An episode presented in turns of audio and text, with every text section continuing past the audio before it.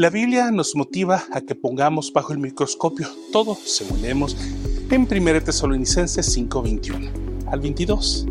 Pónganlo todo a prueba, pero quédense nada más con lo bueno y desechen todo lo malo.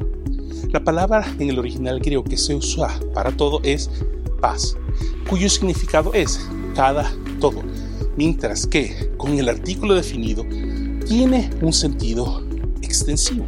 Se refiere a cada elemento que se relaciona con el todo, uno y todos.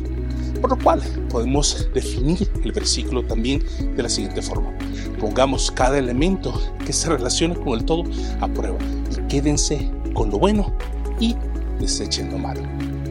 Esto no contradice ni se levanta en contra de los principios bíblicos, ya que, tomando la postura existencial de no leer acerca de un tema porque es del diablo, o por no averiguar porque me dijo mi líder espiritual que eso corrompe el pensamiento, nos hace en cierta medida ignorantes del conocimiento e ineptos para poder defender nuestra fe, nuestras creencias y, por ende, la verdad de Dios revelada en la Biblia.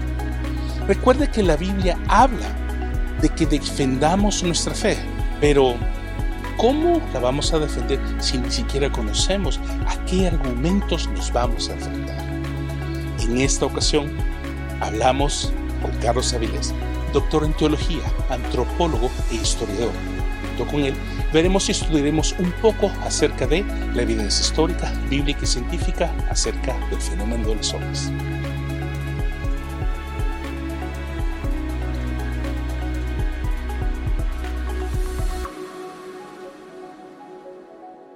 Es que yo cuando ya conocí al Señor, eh, yo dije, y empecé a estudiar la Biblia y, todo lo que he estudiado, porque en el transcurso de mis 28 años de estar estudiando he estudiado teología, historia y antropología.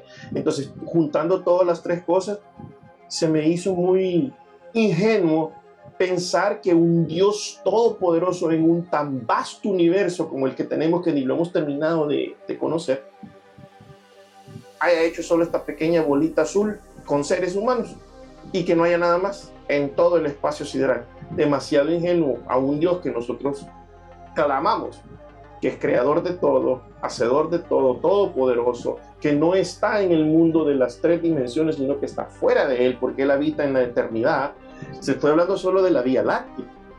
Imagínate que la Vía Láctea es una entre 60 y no sé cuántas que hemos descubierto y cómo es posible que no vaya a haber vida o seres o creaciones en otro lado más que solo aquí. O sea, es muy ingenuo crear eso.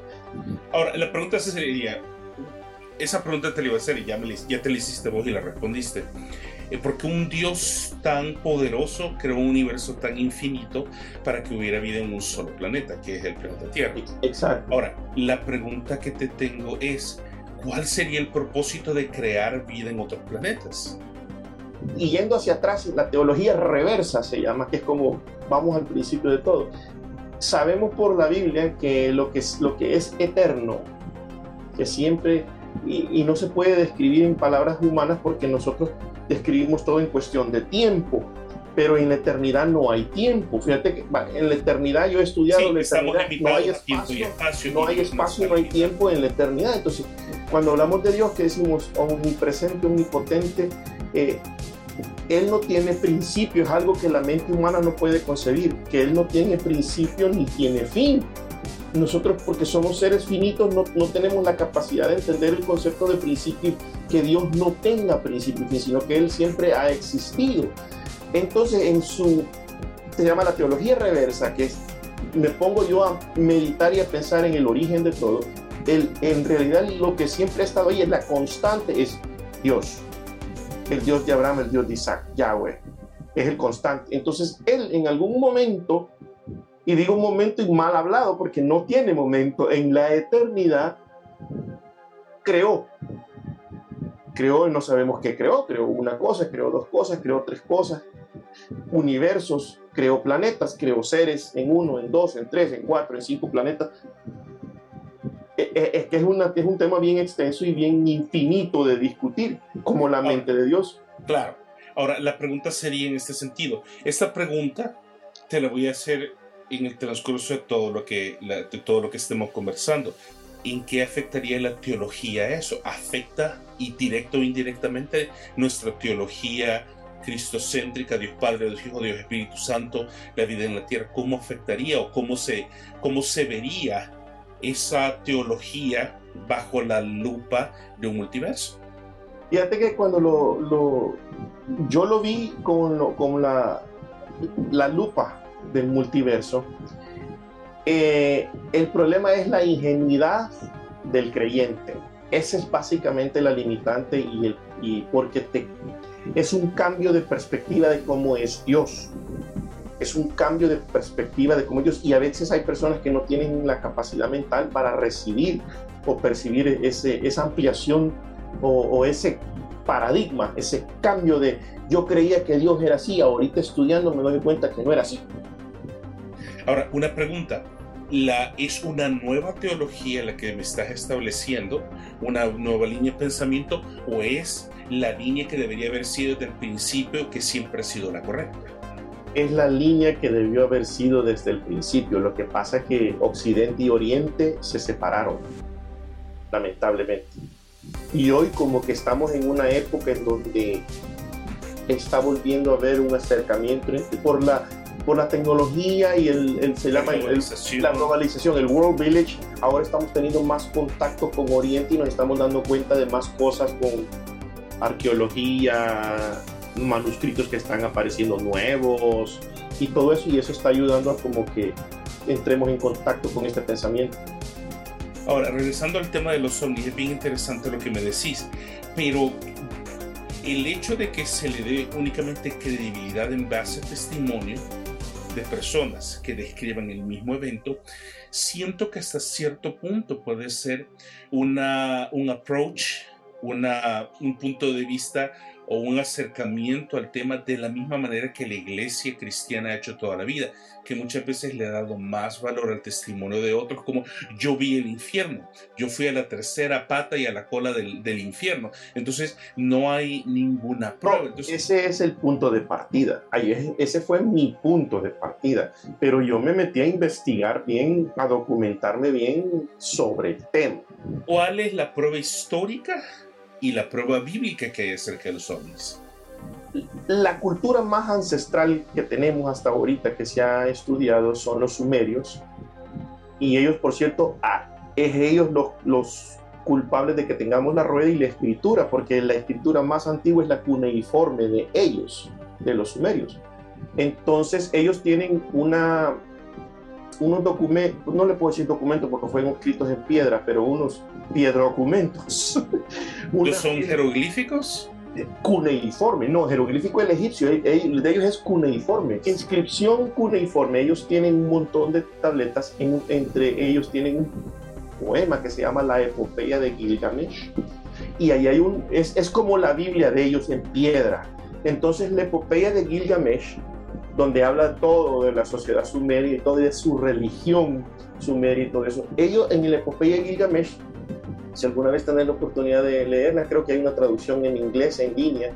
Eh, la epopeya de Gilgamesh te habla de que de los Anunnaki, ellos son bien importantes en la cultura sumeria. Los Anunnaki, fíjate que el dios de ellos del cielo, el dios del cielo se llamaba Anu y la diosa de la tierra, de ahí viene la, el pensamiento humano de madre tierra, porque los sumerios tenían al padre del cielo y a la madre tierra, Anu y Ki.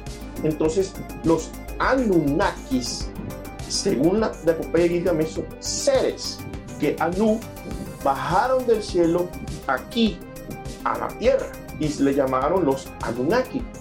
Curiosamente hay bastantes teólogos que hacen referencia a que los Anunnakis son los que en la Biblia aparecen como Anak, que viene con la misma raíz y el mismo término. Los, gigantes, los hijos de Anak. Los gigantes, exacto, exacto. Entonces viene, tiene que ver con la raíz sumeria de los Anunnaki y los Anunnaki en la epopeya de Gilgamesh reportan que estos seres bajaron en un monte y vinieron a, a buscar oro. Los documentos con informes de los sumerios son más antiguos que el relato bíblico. Correcto, correcto, porque eh, las, las tablillas con informe eh, datan en un rango entre el 5000 al 3000 antes de Jesucristo. De entre el 5000 al 3000 antes, o sea, por lo menos hasta mil años estaban escribiendo ellos, mil años antes de que Abraham naciera. Entonces, y ellos tenían este relato, ya, está, ya existía la epopeya de Gilgamesh en piedra, en, en lenguaje cuneiforme, existía donde ellos contaban la historia de estos seres que bajaron del cielo a la tierra a trabajar con los hombres, modificaron, oye, oye, bien, tú vas a hallar el paralelo, modificaron el ADN del ser humano para que el ser humano no pasara de vivir 120 años. Y eso lo dicen los sumerios. Ahora, entonces me estás diciendo de que el, siguiente en la línea reversa sería Noé. Entonces ellos fueron, los, los sumerios fueron contemporáneos de Noé. Correcto, porque en la epopeya de Gilgamesh cuentan el diluvio. Es claro que a ellos, al hombre que se salvó en el barco del diluvio, le llaman una pishtín. Pero es exactamente el relato es una pishtín entró en un barco, se llevó animales, lo salvó porque los dioses le avisaron.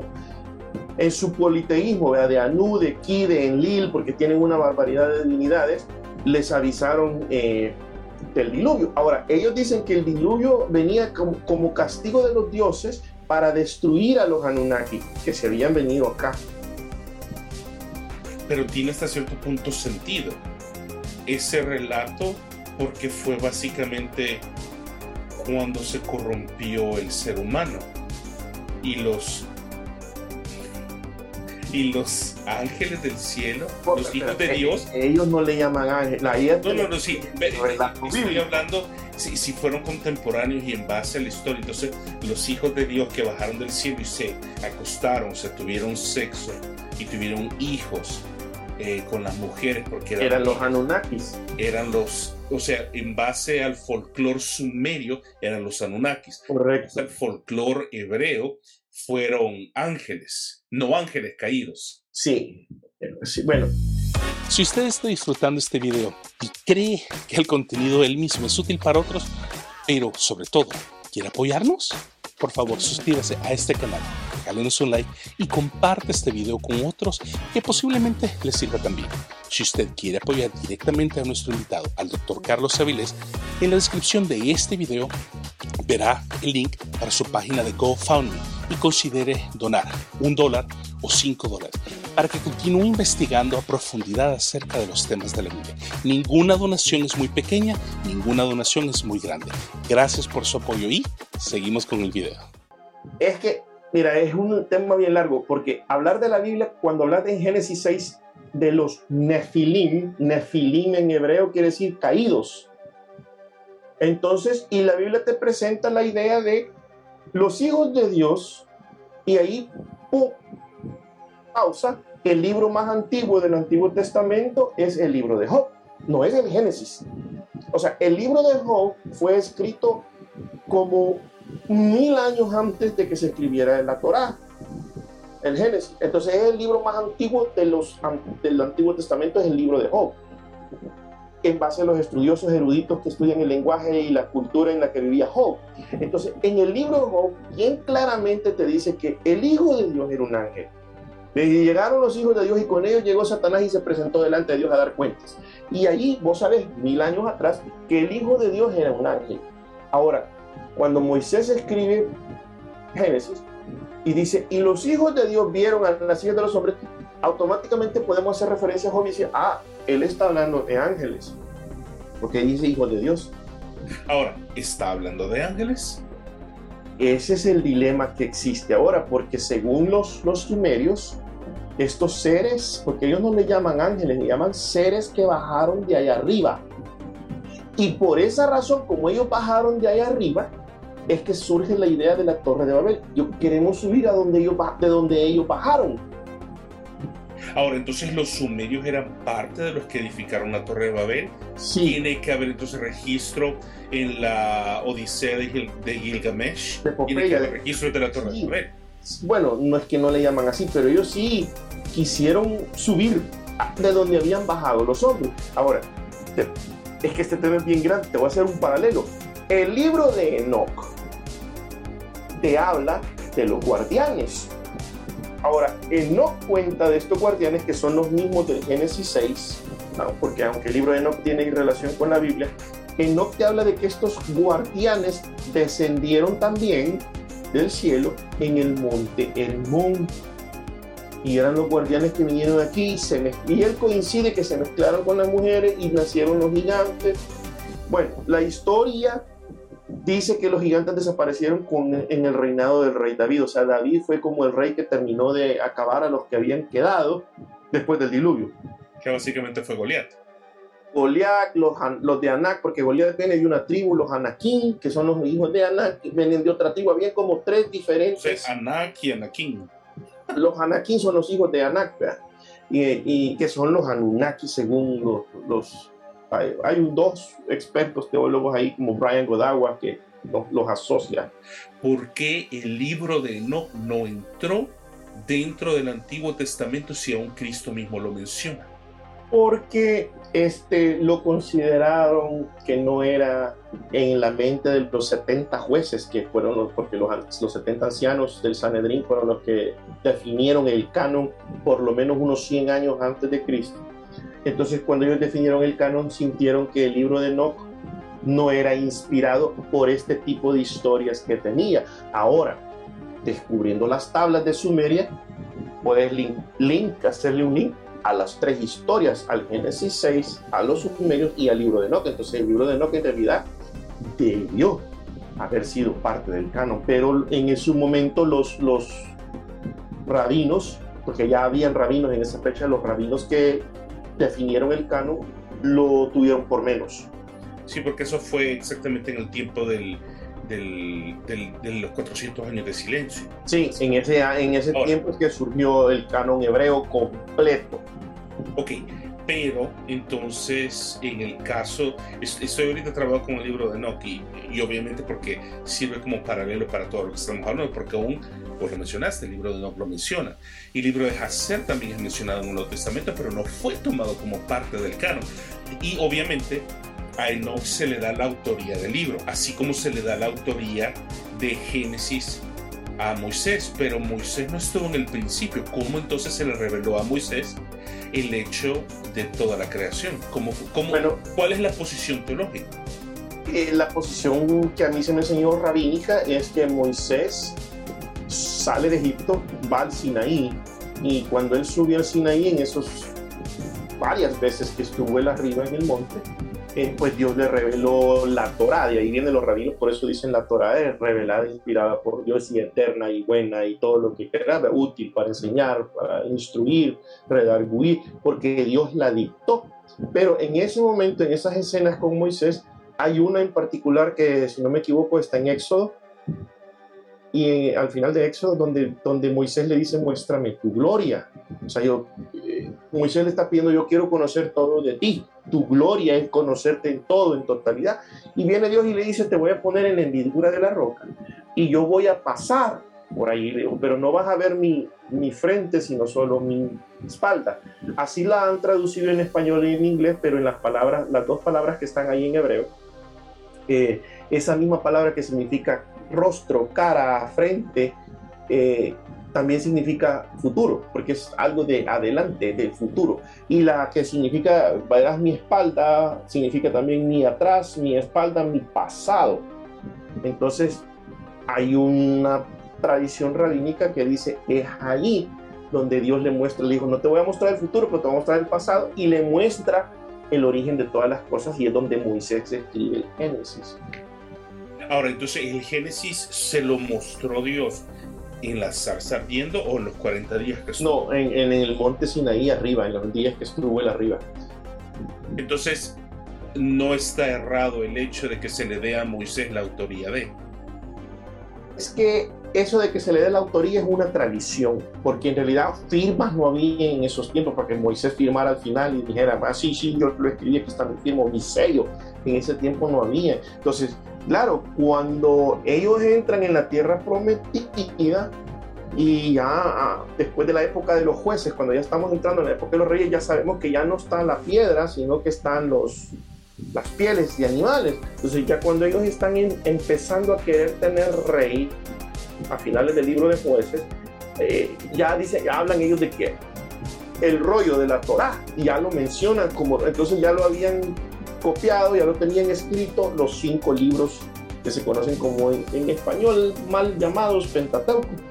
En realidad es 25. 25 de griego, entonces, eh, pero es la Torah. Sí, tienes razón. Penta es griego y es una, es hebrea. Pentágono, cinco lados. Edificio de cinco lados. Ok, entonces regresemos a los sumerios y regresemos al objetivo principal. Ok, eh, los sumerios y los ovnis.